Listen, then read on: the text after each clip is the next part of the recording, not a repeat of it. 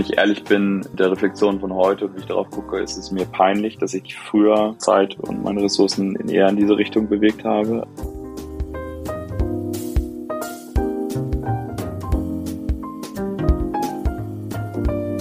Hallo und herzlich willkommen zu einer neuen Episode im Sinneswandel Podcast. Mein Name ist Marilena Behrens und ich freue mich, dass ihr heute zuhört. Werbung. Der Werbepartner der heutigen Episode ist Clark. Sich um Versicherungen zu kümmern, ist nicht unbedingt der Lieblingszeitvertreib vieler Menschen. Mit der kostenlosen App von Clark habt ihr allerdings all eure Versicherungsverträge in einer App gesammelt. Ganz einfach und ohne Papierkram. Nach der Anmeldung könnt ihr nicht nur all eure bereits bestehenden Verträge in die App hochladen, sodass ihr sämtliche Details wie Beiträge oder Kündigungsfristen im Blick behaltet. Darüber hinaus könnt ihr mit dem Bedarfscheck herausfinden, welche Versicherungen in eurer aktuellen Lebenssituation überhaupt sinnvoll sind. Mithilfe eines Algorithmus findet Clark aus über 160 Versicherern den Tarif, der am besten zu euch passt. Und wenn ihr darüber hinaus Fragen habt, sind die Clark Versicherungsexpertinnen per Telefon, E-Mail oder Live-Chat ganz ohne Wartezeit für euch da. Mit dem Gutscheincode Sinneswandel erhaltet ihr übrigens einen Amazon-Gutschein von bis zu 30 Euro. Dafür müsst ihr lediglich die Clark-App runterladen oder ihr geht ganz einfach auf die Website www.clark.de und gebt bei der Registrierung den Gutscheincode Sinneswandel ein. Damit nichts dabei schief geht, steht das auch alles nochmal in den Shownotes. Werbung Ende.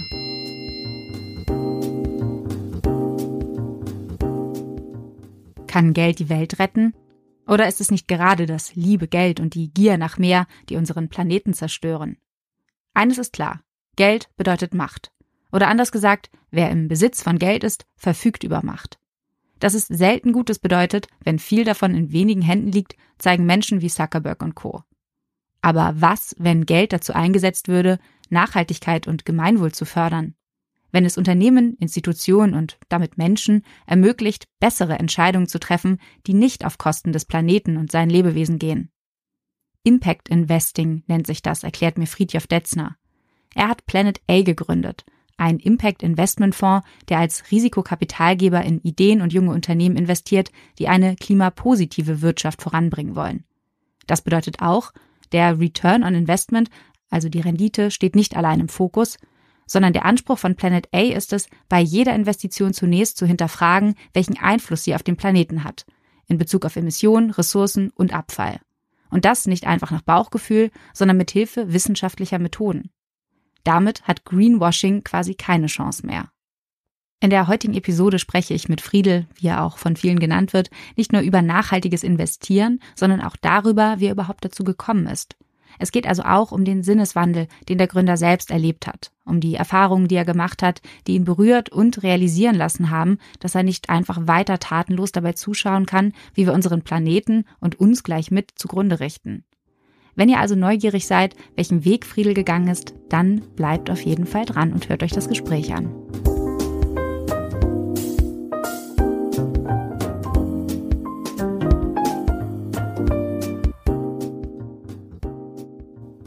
Moin Friedel, schön, dass du hier im Sinneswandel-Podcast zu Gast bist. Ja, vielen Dank, dass ich da sein darf. Richtig, ja, fühlt mich geehrt. Vielen Dank. Ja, wahrscheinlich kennen dich ein paar Leute von deinem Namen her und verbinden dich, würde ich mal sagen, mit Jimdo, äh, eine Firma, die du mit gerade mal 16 Jahren gegründet hast, zu einer Zeit, als, würde ich zumindest sagen, Unternehmerinnentum noch ziemlich, ziemlich cool war und ganz egal, was man eigentlich gemacht hat, Hauptsache Startup.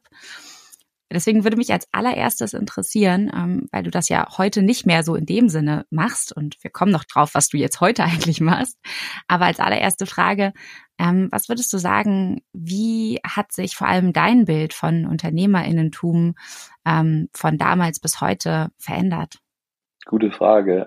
Ich glaube, ich habe so früh angefangen, dass Startups noch nicht mal so ein Ding waren. Also wir haben 1999 mit 16 noch zur Schulzeiten die erste Firma ge gegründet und da gab es diesen Boom ja noch gar nicht oder quasi das Startup so positiv aufgeladen ist vielleicht als, als Wort, sondern man hat einfach ein Unternehmen gegründet. Ähm, und mh, mm, ja, ich glaube, wir haben halt einfach wirklich angefangen, Dinge zu machen und am Anfang war das gar nicht so, es war nicht direkt Jimdo, sondern es hat äh, eigentlich wenig glamourös, ehrlich gesagt, angefangen. Wir haben Computer verkauft mit 16 äh, ein Jahr lang und haben die zusammengebaut, die beim Großländer bestellt und haben sie dann unter äh, Schreibtischen rumgekrochen und haben die verlegt. Ähm, und es hat aber trotzdem sehr viel Spaß gemacht. Und ähm, dann haben wir relativ schnell angefangen, Webseiten zu machen für andere Leute.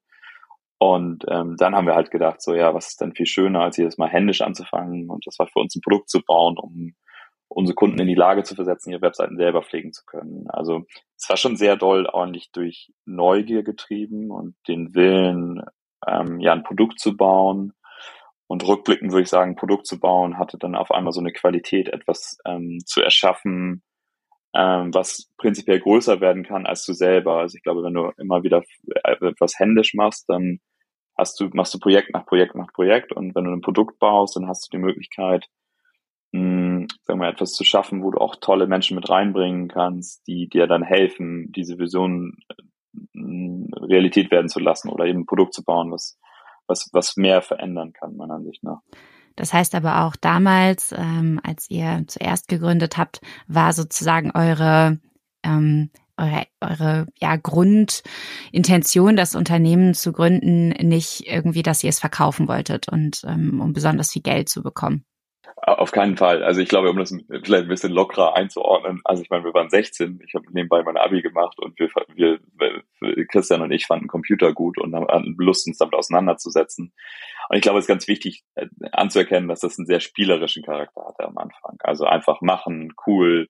Und äh, natürlich hatte es überhaupt nicht diese Zusetzung, dass, äh, dass es, also dass es mal so groß werden würde oder dass wir es verkaufen könnten oder also all die Sachen spielten überhaupt gar keine Rolle, sondern wir hatten wirklich einfach Spaß, glaube ich, uns selber fortzuentwickeln und auch die Firma zu bauen und zu machen war für mich persönlich ein großes Glück, weil es mich in eine Lage gebracht hat, auch in der ich mich fortentwickeln musste, ehrlich gesagt, auch um, um den Anforderungen gerecht zu werden. Und ich glaube, dafür bin ich vor allen Dingen dieser ja, unternehmerischen Reise sehr dankbar, dass es quasi mich immer wieder in Situationen gebracht hat, in denen man lernen und reflektieren muss und wo man dann auch ganz oft sagen muss, ja, okay, das muss jetzt aber passieren.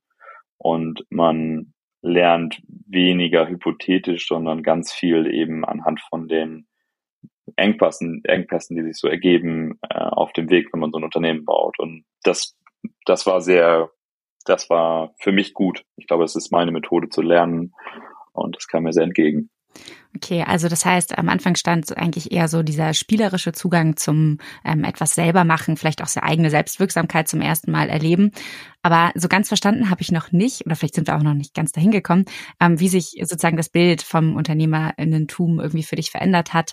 Und weil heute bist du ja eben nicht mehr bei Jimdo tätig, ähm, sondern heute bist du als sogenannter Impact Investor, ähm, ja, arbeitest du. Und bevor wir dazu kommen, was das eigentlich genau bedeutet, würde mich interessieren, was und wann eigentlich so dein Sinneswandel war, also dass du dein Leben nochmal so in Frage gestellt oder ja auf den Kopf gestellt hast. Ja, ich glaube, während des Wachstums oder der, der, des personalen Wachstums und äh, dem Aufbau von Jimdo durchläuft man vielleicht nochmal einmal verschiedene Phasen. Also am Anfang macht man etwas selber, fachlich, und irgendwann wird diese Firma immer größer und man braucht eigentlich andere Qualifikationen. Also man, man, ähm, man stellt immer mehr Menschen ein und man möchte, dass die gut miteinander zusammenarbeiten können. Man muss diese Strukturen erschaffen. Ähm, also viel Management und ja, ich, ich, ich will nur sagen, so es ist, man durchläuft wirklich, glaube ich, oder ich selber habe so verschiedene ähm, Ebenen durchlaufen in verschiedenen Unternehmensgrößen, ähm, Größen, die wir dann so hatten. Ne? Also man agiert sehr anders, wenn man zu dritt auf dem Bauernhof sitzt, als wenn man jetzt, sagen wir, ganz anderes Extrem mit 300 Leuten weltweit eine, eine Firma führt. So, das sind nochmal sehr andere, sehr andere Sachen. Ähm, genau, und du, du, du fragst ja, was, was mein Leben verändert hat. Und ähm, ich habe nach 18 Jahren Aufbau von, von Jimdo, was wirklich ein großes Geschenk ist, dass ich das mit äh, Christian und Matthias, meinen Mitgründern und den ganzen tollen Menschen zusammen hab machen dürfen.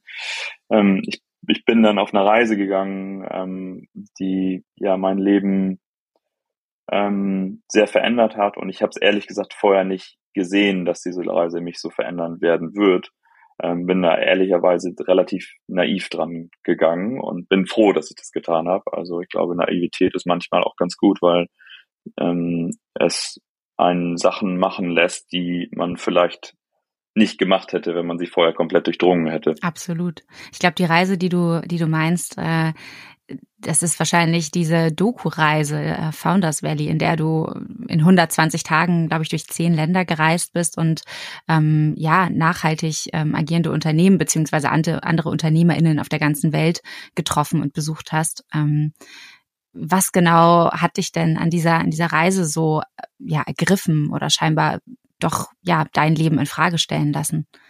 diese zehn Dokumentationen an einer halben Stunde. Ähm, ich habe dann mit fünf Journalisten von der Deutschen Welle zusammengearbeitet, um die zu planen und zu machen und auch durchzuführen. Und ähm, wir haben eben überlegt, wie können wir, wie können wir das interessanter machen und haben uns entschieden, dass wir zehn der 17 UN-Nachhaltigkeitsziele als Themenklammern nehmen für die einzelnen ähm, Episoden. Und naja, jetzt, wenn ich einen Film drehen möchte und ich möchte die Lösung porträtieren von den Gründern, dann muss ich natürlich auch die Problemstellungen zeigen. Und wenn ich die größten Problemstellungen unserer Zeit nehme, dann mh, hm, hatte das für mich im Erleben natürlich eine unglaubliche mehr Gewicht eigentlich auf der Problemstellung. Also ähm, und ja, dann bist du unterwegs und äh, vielleicht zum Beispiel haben wir das Thema Wohnung und Wohnungsnot haben wir in, in Hongkong gedreht, teuerste Stadt der Welt, höchsten höchsten Mieten und ähm, das kreiert dann so eine schwierige Situation für 500.000 Menschen, die halt eigentlich ja unab unauffällig quasi von außen, aber in so ähm, unterteilten Wohnungen leben, wo du vielleicht normalerweise zu, mit, mit alleine oder zu zweit drin wohnen würdest, sind dann auf einmal 10, 15 äh, Personen da drin und ähm, teilen sich halt diese Wohnung und die ist natürlich überhaupt nicht dafür ausgerichtet und ist ganz, ganz schrecklich, das eigentlich zu sehen, äh, unter welchen Bedingungen das ist. Aber ähm, ist eben kein einzelnes Phänomen, sondern für 500.000 Menschen eigentlich eben eine Lebensrealität. Oder vielleicht ein, ein anderes Beispiel. Wir haben ähm, das Thema Klimawandel haben wir in Indien gedreht und ich habe da einen, einen Farmer ähm, interviewen dürfen, der tatsächlich probiert hat, sich das Leben zu nehmen, weil er die, die dritte Missernte äh, in Folge hat hatte und ähm, ja so toll in den Schulden steckte, dass er eigentlich keinen anderen Ausweg für sich selber sah, als sich das Leben zu nehmen und so eine Waisenrente für seinen Sohn zu erzeugen. Also wenn man schon merkt, wie, wie das Denken ist an der Stelle, ist es ist es einfach brutal und ähm, auch da, das ist kein Einzelfall, sondern wir haben da in einer Region gefilmt, wo man die Korrelation zwischen der Selbstmordrate von Farmern und den veränderten Wetterdaten äh, statistisch belegen kann. So und ich kann noch viel mehr erzählen über kind, Kinderarbeit, über Plastikverschmutzung, über so, aber es ist ganz viel, kam auf in, in einer kurzen Zeit habe ich viel erleben dürfen. Ja. Aber ähm, also ich gehe mal davon aus, dass du dir über das Leid in der Welt ja auch wahrscheinlich vor dieser Reise schon durchaus bewusst gewesen bist. Ähm, wir wissen alle, dass es riesengroße, massive Probleme gibt, ob wir jetzt über Klimawandel, über den Klimawandel sprechen, ob wir über ähm, die Ungerechtigkeit, die ungerechte Geldverteilung in der Welt sprechen, über Armut, über Plastik. Ähm, aber würdest du sagen, gerade in dieser direkten Konfrontation damit hast du sozusagen erst wirklich begriffen und da hat dann eben dieser Sinneswandel bei dir bewusst begonnen und du hast dann angefangen zu sagen, okay, ich, ich, ich muss irgendwie, irgendwie mein Leben dafür einsetzen, etwas da zu tun. Ja, ich glaube, das ist total richtig ausgedrückt. Also wenn ich ehrlich bin, äh, quasi mit der Reflexion von heute und wie ich darauf gucke, ist es mir peinlich, dass ich nicht eigentlich früher vielleicht äh, mein, mein, mein Zeit und meine Ressourcen in eher in diese Richtung bewegt habe. Ähm, weil ich glaube, quasi intellektuell war mir das ja klar, dass es das alles gibt und äh, gibt und mir war es klar, dass es da ist und in gewisser Weise hat aber diese Reise dazu geführt, in einer so unglaublich hohen Frequenz diese Problemstellungen vor Augen geführt bekommen zu haben, also auch natürlich durch die Hilfe mit den Journalisten. Es war wirklich so zack, zack, jeden Tag immer zack, weiter, weiter, weiter. Und irgendwann wird das halt so überbordend und viel und ähm, ich glaube, dadurch, ähm, ja, dadurch, dass du in direkten Kontakt mit den Menschen bist und die Lebensrealitäten der einzelnen Personen halt begreifst und diese Geschichten halt hörst, ähm, und du ja mit den Leuten sprichst und ähm, dir die Lebensrealitäten all dieser Menschen dir erschließt, Geschichte für Geschichte, ähm, war das halt ähm, irgendwann so, dass es dass es so wie so ein Fass, was irgendwann wirklich übergelaufen ist und du fängst auch an, so das zugrunde liegende Muster halt besser, besser zu verstehen, der Wirtschaft, die wir gebaut haben. Äh, so, also ja, also ich, ich muss sagen, mir ist es also abschließend vielleicht, mir ist es peinlich, dass ich es früher nicht gesehen habe. Die Emotion ist schon ähm, das, was, was es ändert. Und ich glaube, Maya Göpel hat auch gesagt, das Wissen alleine bringt nicht die Handlungsänderung, es ist schon auch die, damit das, das Erleben und die verknüpfte Emotionen, die oft eine Handlungsänderung bringt. Also Jedenfalls war es bei mir so. Ich glaube auch, dass, also das habe ich jetzt auch schon häufiger gehört, dass für viele Menschen wirklich äh, das reale Erleben nochmal ganz viel bewirkt hat. Nichtsdestotrotz hoffe ich nicht, oder ich, also erstmal kann natürlich nicht jeder von uns so eine Reise machen, ist vielleicht aber auch nicht nötig. Es sind ja oft schon, also ich meine zum Beispiel die, das Hochwasser jetzt in Deutschland im, im letzten Jahr, im Sommer, das hat ja auch für viele Menschen nochmal ähm, wirklich sehr real gezeigt, dass beispielsweise eben der Klimawandel auch in Deutschland schon angekommen ist. Nichtsdestotrotz wünsche ich natürlich niemandem irgendwie dieses Leid zu erfahren und hoffe, dass es irgendwie andere Möglichkeiten gibt, ähm, dass, dass wir als Menschen begreifen, dass wir eben ähm, was ändern müssen, nicht nur als Einzelne, sondern eben auch gesamtgesellschaftlich und politisch. Mm, jetzt würde mich interessieren, du hast, du bist dann zurückgekommen von dieser Reise und du hattest ja, sagen wir mal so, die wahrscheinlich etwas privilegierte, ähm, im positiven Sinne jetzt erstmal ähm, Situation, dass du mit Jimdo ja auch erstmal äh, einem in der, in der Lage warst, dir aussuchen zu können, ähm, was du als nächstes machst. Und du hast dich dann ja entschieden, Planet A zu gründen. Ich kann mich noch gut erinnern, als wir uns, ich glaube, es war 2019 getroffen haben. Da war das noch alles in den, in den Kinderschuhen. Ähm, und jetzt, zwei Jahre später, steckt ihr irgendwie schon mittendrin. Ihr seid ähm, investiert als Risikokapitalgeber in junge Unternehmen in Ideen, die eine neue, eine klimapositive Wirtschaft bauen wollen. Und ähm, zunächst, was ja, was, was macht ihr genau? Was unter, aber vor allem, was unterscheidet euch vielleicht von anderen Impact Investment Fonds und wieso wollt ihr jetzt gerade mit, ähm, mit Investments die Welt verändern? Ähm, ja, es, also ich, du, ich glaube, du hast mich perfekt beschrieben. Ähm, ähm, also, dass ich die Chance hatte, mir was zu überlegen und das auch dann machen zu können, ist schon allein ein Riesenprivileg. Und ähm, vielleicht noch eine Vorgeschichte. Ich habe eine ganz starke Wissenschaftlerin getroffen, als ich wiederkam. Ähm, von dieser Reise und ähm, Anne Lamp heißt die und die hat mir Lebenszyklusanalysen erklärt und Lebenszyklusanalysen ist eine, eine Technik, dass ich quasi sehr holistisch alle Masse- und Energiebilanzen eines Produktes über den gesamten Lebenszug bilanzieren kann. Also wirklich von der Extraktion der Rohstoffe hin zu dem, wie weit werden die Rohstoffe transportiert, wie viel Energieeintrag habe ich für die Produktion des Produktes und dann ähm, mit dem Lebenszyklus des Produktes selber, wie oft wird es benutzt, wie viel Energieeintrag habe ich damit jeweils wieder und dann eben aufs Endlebensszenario. Also ganz genau aufgeschlüsselt. Das ist sehr viel Arbeit, aber wenn man das wenn man das macht, und das war für mich wichtig zu erkennen, das war wirklich wie so ein lauter Klick im Kopf, wenn man das macht für die eines Startups und quasi für einen Referenzcase, wie sieht die Welt heute aus, dann ist man auf einmal in der Lage, sehr genau quantifizieren zu können, ist das wirklich hier Teil der Lösung? Ist das signifikant, signifikant besser als die Wirtschaft, die wir heute haben? Ja oder nein? Also man kann halt Greenwashing von den Sachen unterscheiden, ähm, die wirklich substanziell Teil der Lösung sind. Und das war, das war für mich eigentlich ehrlich gesagt die Begründung, in diese Richtung zu gehen, ähm, weil so wie ich Investmentprozesse in der Vergangenheit in Startups und äh, neue Technologien oft in, erlebt habe, war das so, dass man rein auf das Team geguckt hat und auf die Business-Opportunität und äh, die Innovationskraft und sich eigentlich nicht so richtig die Frage gestellt hat, macht das eigentlich Sinn hier für den Planeten an der Stelle, ja oder nein? Und ähm, diese Erkenntnis, dass man das genau quantifizieren kann und dass man die Wissenschaft ähm, natürlich an der Stelle auch zu einem Teil des Investitionsprozesses machen kann, hat mich eben ja gar nicht mehr losgelassen. Ich dachte, das ist eine Veränderung, für die möchte ich mit einstehen.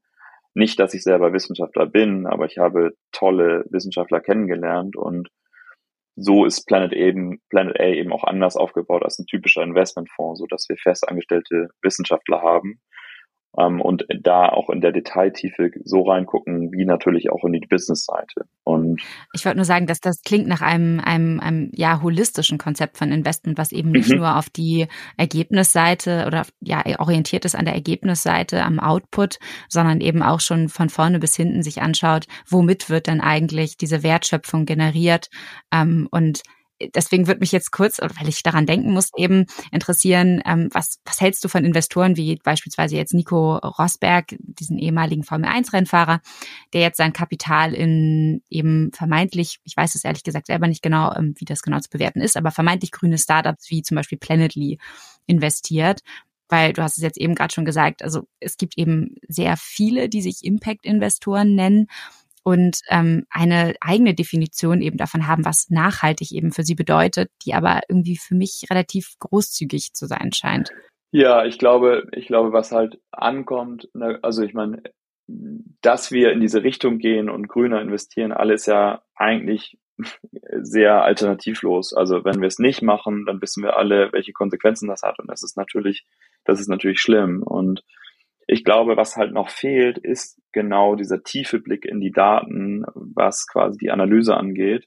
Und ich glaube, da nehmen es jetzt nicht alle ganz genau. Ähm, und erstmal ist natürlich gut, dass es ein Trend wird und ähm, es wird notwendigerweise auch die größte Business-Opportunität unserer Zeit werden. Also logischerweise, weil wenn wir, wenn wir alles dekarbonisieren müssen, jeden Bereich äh, unseres Handelns und eine zirkuläre Wirtschaft bauen wollen, dann müssen wir an alle, an alle Felder ran. Ähm, ich glaube, das, was ich nur sagen möchte, ist, wir haben ja sehr limitiert Zeit und ich glaube, die Überzeugung, zu der ich gekommen bin, ist, dass wir, sagen wir mal, nicht im über, überspitzt formuliert Geld in die Luft werfen können und dann hoffen, dass wir schon die richtigen Sachen finden und die richtigen Unternehmen da unterstützen. Ich glaube, wir müssen halt sehr gezielt reingehen und sehr informierte Entscheidungen treffen. Und das erfordert meiner Ansicht nach, dass ich in diesen Investmentprozess eben eine andere Expertise mit einbinde und diese tiefe Analyse und nicht nur opportunistisch unterwegs bin und in irgendwas investiere, was grün klingt. Ähm, das heißt aber auch, dass ich, ähm, dass ich eine breitere Expertise aufbauen muss und dass ich natürlich nicht nur auf die Business-Perspektive, sondern auch die, die Wissenschaftsperspektive, dass ich die in Einklang bringen muss und dass diese beiden Bereiche einander sehen müssen und auch sehen müssen, dass sie wertstiftend sind. Also ich glaube, die Business-Leute, sagen wir überspitzt formuliert, müssen sehen, dass es sehr sinnvoll ist, auf die Wissenschaftsleute zu hören. Und die Wissenschaftsleute müssen sehen, dass die Wirtschaftsleute halt auch helfen, diese neue Wirtschaft bauen zu können. Also ich, möchte dafür advokieren, raus aus diesem Silo-Denken zu kommen, um, sondern die verschiedenen Kompetenzen zusammenbringen, weil die Geschwindigkeit, in dem wir die wissenschaftlichen Erkenntnisse in, in Investmententscheidungen, aber auch in die Regulatorik, die uns alle betrifft, einbauen, die ist ja zu langsam. Ähm, und diese Geschwindigkeit müssen wir erhöhen. Und das können wir, glaube ich, nur über eine stärkere und bessere Zusammenarbeit schaffen der verschiedenen Gruppen. Das heißt, wenn ich dich richtig verstehe, geht es auch darum, diesen vermeintlichen Widerspruch aufzulösen zwischen ähm, etwas kann nicht gleichzeitig nachhaltig und profitabel, also sprich gewinnbringend sein. Mm, du hast eben vorhin schon Maya Göpel, die Politökonomin, angesprochen, die auch hier im Podcast äh, schon zu Gast war. Ich glaube, war das letztes oder vorletztes, nee, vorletztes Jahr sogar. Ähm, und die plädiert ja auch dafür, dass wir eben eine neue Definition von Wachstum brauchen. Ähm, was, was hältst du davon? Geht das auch mit eurem Konzept einher oder ähm, siehst du das nochmal irgendwie anders? Ja, ich glaube, ähm, also erstmal natürlich eine großartige Frau mit den Positionen und wie sie sich dafür einsetzt. Ähm, ich ähm, bewundere sie sehr und den Input, den sie, den sie da reinbringt. Ähm, ja, also ich glaube, ähm, in dem Case, in dem wir unterwegs sind, gehen wir natürlich davon aus, dass wir Prozesse substituieren, die, ähm, die schlechter sind. Das heißt, diese Firmen, die wir investieren, da haben wir schon das Bild, dass die schon schnell wachsen sollen, weil, also wenn du zum Beispiel eine Plastikalternative schaffst, die, ähm, die zerfällt und auch nur 83 Prozent, äh, 83 Prozent weniger CO2 emittiert als Neuplastik, dann ist es etwas, dass diese, dieses Unternehmen müsste meiner Ansicht nach sehr schnell sehr groß werden und auch ähm, wahnsinnig wachsen. Ähm, auf Basis, also und damit etwas verdrängen, was jetzt Standard ist, nämlich Neuplastik. Ähm, insofern, ich glaube, die Wachstumsgeschichte von diesen Startups, die wirklich schaffen, etwas sehr viel grüner zu machen, die, die muss meiner Ansicht nach schon gegeben sein. Ähm, insofern würde ich dafür advokieren, dass, ähm, dass da Wachstum äh, was Positives ist, wenn es etwas Schlechtes ersetzt. Du bist ja auch selber ähm, jemand, der dem Verantwortungseigentum vertraut ist. Ähm, also dabei geht es darum, dass Unternehmen ähm, nicht nur ja dem der Gewinnmaximierung dienen, sondern eben auch einen, einen Zweck in sich verfolgen, der im besten Fall größer ist eben als sie selber. Also sei es sowas, was ihr mit Planet A macht oder eben auch die Unternehmen, in die ihr investiert seid, wie zum Beispiel White Plastic. Ähm, glaubst du, dass weil wenn wir jetzt schon über Wachstum sprechen, dann geht es ja auch darum, dass man eben nicht nur daran orientiert ist, ähm, selber mehr Geld zu besitzen. Aber ich frage mich, du kommst ja eben, hast du vorhin auch gesagt, selber aus einer relativ privilegierten Situation. So, du hattest mit Jimdo, ich weiß nicht, ähm, wenn das jetzt nicht äh, dir zu nahe tritt, aber wahrscheinlich ausgesorgt fürs Leben. Ähm, unabhängig davon, dass du wahrscheinlich ein Mensch bist, der trotzdem gerne irgendwie weitermachen möchte, geht wahrscheinlich den meisten Menschen so. Aber was denkst du, wie ist das überhaupt möglich, dass man Menschen, alle Menschen irgendwie dazu zu bekommt, genau das zu sehen, dass diese ähm, eigennützige Gewinnmaximierung eigentlich ähm, ja nicht zielführend ist? Ja, ich glaube, das, ich glaube, man durchläuft wahrscheinlich selber verschiedene Entwicklungsstufen. Also vielleicht ist noch einzuordnen. Ich habe quasi noch keinen Exit mit Jimdo gemacht, aber natürlich ist Jimdo quasi viel, wahrscheinlich viel wert und äh, läuft gut und natürlich gibt mir das ähm, eine Sicherheit. Das, das wäre falsch, das nicht anzuerkennen. Und ähm, ich glaube, aus einem gewissen Form von Sicherheit entsteht dann halt auch wiederum die Freiheit, ähm, etwas anders agieren zu können. Und ich, ähm, ich glaube, ja, dieses, dieses Gefühl, ähm, sagen wir, für mich ist es der Wunsch halt, mein zukünftiges Handeln da irgendwie sinnorientiert äh, zu machen und ich fühle mich abgesichert und deswegen kann ich halt auch all in geben und gebe halt auch mein gesamtes Geld in, ähm, in Planet A jetzt, um, um da ein neues Kapitel aufzuschlagen für mich selber. Ähm, ja, das ist schon, also wie gesagt, das ist ein Riesenprivileg, dass ich das in der Größenordnung halt machen kann.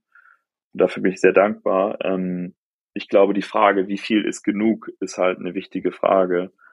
Ähm, und vielleicht, sagen wir, wenn wir zu Konzepten kommen, wie dass mehr Menschen besser abgesichert sind durch ein Grundgehalt oder andere Sachen, vielleicht haben da auch, also glaube ich, dass viel mehr Menschen auch den Mut finden können, sich mehr zu engagieren, weil sie quasi weniger aus der Angst heraus agieren müssen, nicht überleben zu können. So. Aber auch das ist natürlich ein schwieriges Konzept weltweit zu implementieren. Davon sind wir sicherlich sehr weit weg. Ähm, ich kann nur für mich sprechen, dass ich sagen kann, dass ich durch diese Absicherung natürlich mich leichter tue mit der Entscheidung, all in, in, in sowas zu gehen, wenn ich ehrlich bin. Ja, und ich glaube, dass das, ähm, dass das etwas ist, was viele Menschen erleben, was ich durchaus auch aus eigener Erfahrung sagen kann. Ähm, ich habe jetzt keinen, äh, kein, ich habe weder einen Unternehmensexit gemacht noch ähm, äh, irgendwie, dass das ähm, voraussteht, aber einfach so eine so eine Grundsicherheit im Leben zu haben durch einen bestimmten Rückhalt, ähm, dadurch, dass man irgendwie positive Erfahrungen macht. Einfach, ich glaube auch, dass Zeit natürlich eine große Rolle spielt, wenn ich drei Minijobs gleichzeitig äh, habe, um mich irgendwie über Wasser halten zu, zu können und vielleicht noch Familie und so weiter, dann ähm, dann habe ich wirklich tatsächlich ja auch einfach nicht die Zeit, nicht den Kopf, nicht die Ressourcen, um mich irgendwie etwas zu widmen, was eben über mein eigenes Leben hinausgeht. Und deswegen bin ich zum Beispiel auch sehr gespannt, was so Studien mit sich bringen werden, wie die ähm, des, des Grundeinkommens, die jetzt, glaube ich, seit einem Jahr ungefähr läuft. Ähm, ob das am Ende die, die, die Lösung ist, bezweifle ich, aber es könnte eben vielleicht ein Teil der Lösung sein, wer weiß. Mm, aber ich glaube eben auch, dass, dass Sicherheit eine große Rolle dabei spielt, inwiefern wir uns irgendwie für ähm, ja den beispielsweise den Erhalt äh, unserer Welt irgendwie einsetzen können. Mm, mich würde noch mal eine Sache interessieren und zwar äh, inwieweit denkst du, dass deine Arbeit vielleicht auch ein Stück weit hm, ein bisschen provokant ausgedrückt Selbsttherapie ist? Ähm, das meine ich jetzt überhaupt nicht negativ oder wertend, aber einfach sie gibt dir ja auch das Gefühl, etwas Gutes zu tun und etwas be zu bewirken irgendwie und vielleicht auch einen, einen Weltschmerz zu stillen? Ja, also ich glaube, nach meiner Reise, wenn ich ehrlich bin, bin ich schon in ein ziemliches Loch gefallen, weil ich das Gefühl habe, in diesen 120 Tagen mehr gesehen zu haben als mein gesamtes Leben vorher und ähm, in der Frequenz auch ja einfach durch diese also durch diese Frequenz der Erlebnisse glaube ich einfach mehr gesehen und mehr verstanden habe, als ich das vor, hätte vorher sagen können. Und ähm, ich habe dann schon überlegt, was kann ich damit machen? Ähm, so, und ich glaube, wie jetzt Planet A, quasi Verbindung von Wissenschaft und Investitionen, ähm, dann da entstanden ist, das war die, die Motivation, das auch etwas Neues aufzubauen, das hinzukriegen, das stammt schon auch aus dem Schmerz ein, ein, ein Stückchen weit. Aber ähm, es verändert sich dann tatsächlich auch sehr und ähm, Planet A ist auf keinen Fall, ähm, das bin nicht ich, sondern das sind wir. Und da sind ganz, ganz tolle und starke Personen dazu gekommen, aus Wissenschaft, aus Business, aus eben ganz verschiedenen Seiten. Und dann fangen wir quasi, also dann fängt man an, das zusammenzubauen und auch groß zu machen. Und, ähm, und jetzt ist es, ich meine, ich bin ehrlich gesagt total stolz, dass das Planet A so entstanden ist und dass diese Menschen, die jetzt auch dazugekommen sind, die Entscheidung für sich selber getroffen haben, dass sie, dass sie, dass sie das machen. Ähm, und dann steht nochmal eine andere Dynamik, würde ich sagen. Und das ist eine gemeinsame Gruppe und ich bin einfach, ja, ehrlich gesagt total beseelt, dass ich das mit denen machen darf. Ähm, das heißt, ich würde sagen, es ist jetzt keine Therapie mehr, sondern es ist jetzt ähm, quasi ähm, dafür ein Advokat zu sein, dass es normal sein sollte, diese quasi ehrlich gesagt datengetriebene, aber eben wissenschaftlich datengetriebene Investmententscheidungen zum Normalen zu machen. Und ähm, die Dynamik, die das jetzt im letzten Jahr für uns entwickelt hat, die ist eine ganz tolle, wo vielleicht am Anfang Leute noch gedacht haben, hä, warum habt ihr Wissenschaftler in einem Finanzinvestmentfonds? Ist es jetzt zu dazu, dass wir ganz viele Investoren gewinnen, die sagen so, ey, danke, dass ich dabei sein darf. Es ist echt cool. Und da kommen jetzt echt ein paar wirkliche Schwergewichte noch, noch mit dazu auf diese Mission. Und das, das macht mich schon sehr stolz, dass es quasi wirklich so von, naja, vielleicht sehr Naserupfen oder warum macht ihr das zu, hey, das macht Sinn und das macht auch Sinn für eine zukünftige Wirtschaft so darüber nachzudenken. Ja, und vor allem äh, ist ja auch spannend, welchen Impact ihr letztendlich ähm, damit noch darüber hinaus haben werdet. Also inwiefern ihr vielleicht auch in der Lage seid, wirklich das Bild von, in, von Investments, von InvestorInnen zu verändern. Also ähm, im Moment, wenn man an Impact Investment oder wenn ich an Impact Investment denke, denke ich oft eben an dieses, ähm, ja, an Menschen eben wie Nico Rosberg oder an irgendwie die Hülle der Löwen, wo ab und zu jetzt sich auch mal irgendwie so ähm, Green Startups, nenne ich sie mal, äh, rumtummeln. Und das, das wird sich dann eben zeigen, äh, wo das alles hinführt. Ich bin, ich bin gespannt, ich werde es weiter beobachten. Hm, ich habe noch einen, ja, so einen Gedanken, der mich nicht so richtig loslässt. Und zwar, auch du bist ja irgendwie am Ende bei der Idee rausgekommen, so wie kann ich meine, oder ich denke mal, dass du dir die Frage gestellt hast, wie kann ich meine Zeit und meine Ressourcen ähm, und mein, meine Fähigkeiten am besten einsetzen? Und irgendwie kommt man ja dazu, dass doch Kapital, also Geld, ähm, aber auch natürlich strukturelle politische Maßnahmen am Ende wirklich etwas zu einem nachhaltigen Wandel oder gesamtgesellschaftlichen Wandel beitragen können. Was denkst du, wie passt das zu diesem gängigen Narrativ, was immer noch existiert, dass jede und jede einzelne von uns auch seinen individuellen Beitrag leisten kann. Also beispielsweise dieses weniger Fleisch essen, weniger Plastik verwenden, weniger fliegen, ähm, wenn eigentlich so diese ganz großen Hebel nicht individuell leistbar sind. Ja, ich stimme dir zu. Ich glaube, wir hatten eine einseitige Fokussierung auf den persönlichen Konsum. Also, und das ist natürlich super. Also, also, ich bin mir sicher, dass wir beide uns wahnsinnig viel Mühe geben, unseren persönlichen Fußabdruck zu begrenzen. So, er ist aber notwendigerweise trotzdem zehnmal höher als eine Person, die in Indien lebt. Und es fällt uns auch wahrscheinlich beiden schwer, das runterzumachen. Was ich, ich eigentlich damit sagen will, ist, ich glaube, du hast einen Nagel auf den Kopf getroffen. Ähm, die regulatorischen Rahmenbedingungen und wen wir wählen und wer die regulatorischen Rahmenbedingungen entscheidet, ähm, das sind schon die großen Hebel und natürlich auch, welche, welche Firmen entstehen, welche wir supporten, ähm, wo arbeite ich, für welche Idee arbeite ich. Also glaube ich, das sind die großen Entscheidungen, die man selber treffen kann. Also wen wähle ich und für welche Idee arbeite ich, an wen verkaufe ich meine Arbeitskraft, ähm, sind Sachen, die vielleicht immer noch nicht repräsentativ genug in den Köpfen von den Menschen sind, meiner Ansicht nach. Ähm, und auch das, was. Ja, oder man kann sich auch nicht immer selber aussuchen. Das kommt ja auch nochmal dazu. Also äh, nicht, je, nicht jede und jeder ist in, der, in dieser Lage, eben zu sagen, ach, ich suche mir jetzt irgendwie mal meinen Job aus und ich gucke mal, welches äh, Unternehmen so am nachhaltigsten agiert. Das stimmt, aber ich glaube, immer mehr Leute sind ähm, quasi ähm, in der Lage, diese Entscheidung zu treffen. Also ich gebe dir erstmal natürlich total recht. Ähm, und ähm, das ist aber auch eine coole Wahl, die man treffen kann, ähm, natürlich, dass man also der, der Kampf um gutes Talent, der ist natürlich da und ich glaube, wenn ich da auch eine informierte Entscheidung treffe, für welche Idee ich da an der Stelle halt arbeite, ist es, ist es, glaube ich, ähm, eine gute Sache, dass ich mich damit auseinandersetze. Und dann sind all die Systeme, die du beschrieben hast, meiner Ansicht nach eben interdependent. Also wen wähle ich, welches politische System, wer führt denn dazu, dass der wahre Preis ähm, unseres wirtschaftlichen Handels auch bemessen und eingepreist wird und das wiederum bestimmt natürlich auch, ähm, welche, welche Ideen auch stark und groß werden können. Also es ist, es ist schwer zu sagen, das eine muss passieren, sondern ich sehe all diese Felder verknüpft miteinander, die jetzt eigentlich eigentlich gegenseitig bedingen.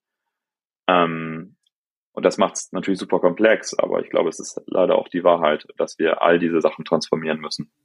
Ja, ich finde aber damit triffst du es auch äh, wirklich, oder das entspricht auch dem, was ich irgendwie immer wieder für Erfahrungen mache und egal mit wem ich spreche, also jetzt ähm, AktivistInnen, PolitikerInnen oder WissenschaftlerInnen sind, ähm, die meisten sagen auch, also das eine schließt das andere nicht aus. Also dieses ähm, sich individuell bemühen, irgendwie nachhaltig zu leben, das ist, äh, ist gut und richtig und schön und das ist, gibt einem ja auch selber ein gutes Gefühl, kohärent irgendwie mit den eigenen Werten zu leben. Ich könnte jetzt auch äh, nicht so wahnsinnig gut irgendwie äh, jeden Tag irgendwie durch die Welt fliegen und ähm, mir ein Steak nach dem anderen reinknallen. Ähm, aber gleichzeitig war auch oft, habe ich oft diesen Satz gehört, ähm, gerade von NachhaltigkeitswissenschaftlerInnen, wenn sie sich oder wenn wenn sie die Frage bekommen würden, wofür man sich entscheiden sollte, ob irgendwie politisches Engagement oder eben hinter einer Idee zu stehen, ähm, eine Tät einer Tätigkeit nachzugehen, die irgendwie einen politischen Wandel vorantreibt ähm, oder irgendwie den den eigenen äh, Plastikkonsum auf wirklich ein Minimum zu reduzieren, dann ist das politische Engagement doch eigentlich ähm, noch ein Stück weit wichtiger, Schrägstrich einfach hat noch mehr Impact. Ähm, gleichzeitig kann natürlich ein, ein Handlungsveränderung auch den kulturellen Wandel vorantreiben. Deswegen am besten irgendwie beides im, im Rahmen der Möglichkeiten. Aber ähm, ich glaube, so eine, so eine, so eine, ja, so eine zwanghafte Perfektionierung ähm, der, der, des eigenen Lebensstils ist, ist auch nicht unbedingt dienlich. So. Nee, total. Also ich glaube, ich, also 100 Prozent das, was du sagst. Ich glaube auch zum Beispiel, dass den, den, zum Beispiel den Green New Deal oder manche andere Regulatorik ohne Fridays for Future wären wir überhaupt nicht da. Also und ähm, ja, genau. Und ich, äh, genau, die Rolle der Aktivisten, die einfach immer wieder sagen, hey, es geht so nicht, wir müssen uns verändern, das muss schneller gehen. So, das ist halt so unglaublich wichtig. Ähm, genau, das ist wirklich ein System. Ja, du hast es beschrieben, also stimmt dir zu. Okay, uh, last but not least, ähm, dein Lebensmotto lautet, äh, zumindest habe ich es gelesen, Building something the planet needs. Ähm, deswegen letzte Frage, welche Erfindung würdest du sagen, Friedel fehlt uns deiner Meinung nach oder muss noch erfunden werden, um den Herausforderungen unserer Zeit gerecht werden zu können? Oh, gute Frage. Ähm, ich meine natürlich ähm, Energieerzeugung im großen Maßstabe. Ähm, also es gibt ja immer diesen diesen diesen Joke unter äh, Physikern, dass in in 30 Jahren äh, Kernfusion funktioniert. Und äh, das sagen wir aber schon, glaube ich, nach seit 50 Jahren, dass es in 30 Jahren soweit ist. In letzter Zeit geht es ein bisschen schneller, sind ein paar neue Technologien und tatsächlich auch Startups, ähm, die da auf dem Weg sind. Und wenn du, wenn du sowas löst, dass du wirklich im großen Maße ähm, äh, ja wirklich äh, viel Energie erzeugen kannst, ohne, ohne schädliche Nebeneffekte, ähm, das würde schon ganz schön viele Probleme wirklich ähm, lösen. Und ähm, dann wären wir woanders. Ähm, ja, hoffen wir, dass das passiert. Oder etwas ähnliches. Ja, also falls unter den, den Zuhörenden gerade äh, eine Person ist, die, die ein, eine solche Idee verfolgt oder vielleicht sogar schon ein Startup in der Richtung ähm, besitzt, dann, dann meldet euch auf jeden Fall bei Friedel. Vielleicht, vielleicht kommt ihr da ja zusammen. ja, unbedingt. Sehr gerne. Okay, Vielen, vielen Dank für deine Zeit, Friedel. Das waren auf jeden Fall sehr, sehr spannende Einblicke in eine, eine Welt, ähm, ja, die für mich auf jeden Fall auch noch relativ äh, neu ist oder zu der ich noch nicht so den, ähm, den Kontakt hatte, Impact Investing. Und ich glaube, da geht's auch noch ziemlich weit äh, in die Tiefe. Damit äh, das weiter vorangeht, äh, entlasse ich dich jetzt. Danke dir für deine Zeit und hoffentlich sehen wir uns bald mal ähm, in Hamburg oder äh, am, am Strand äh, von St. Peter-Ording wieder. Sehr gerne, Marilena. Vielen Dank, dass ich da sein durfte. Danke euch fürs Zuhören und hoffe, ihr konntet aus dem Gespräch mit Friedel etwas für euch mitnehmen. Bin sehr gespannt zu hören, was euch eigentlich bewegt hat, was für Erfahrungen vielleicht bei euch einen Sinneswandel ausgelöst haben und was ihr über das Thema Impact Investment denkt. Schreibt uns gerne eure Gedanken zu dem Thema per Mail an redaktion.sinneswandel.art. Und sollte euch die Episode gefallen haben, dann teilt sie gerne mit Freunden und Bekannten. Mehr von und mit Friedjof findet ihr als Links wie immer in den Show Notes. Mein Name ist Marina Behrens. Ich bedanke mich bei euch fürs Zuhören und sage bis bald im Sinneswandel-Podcast.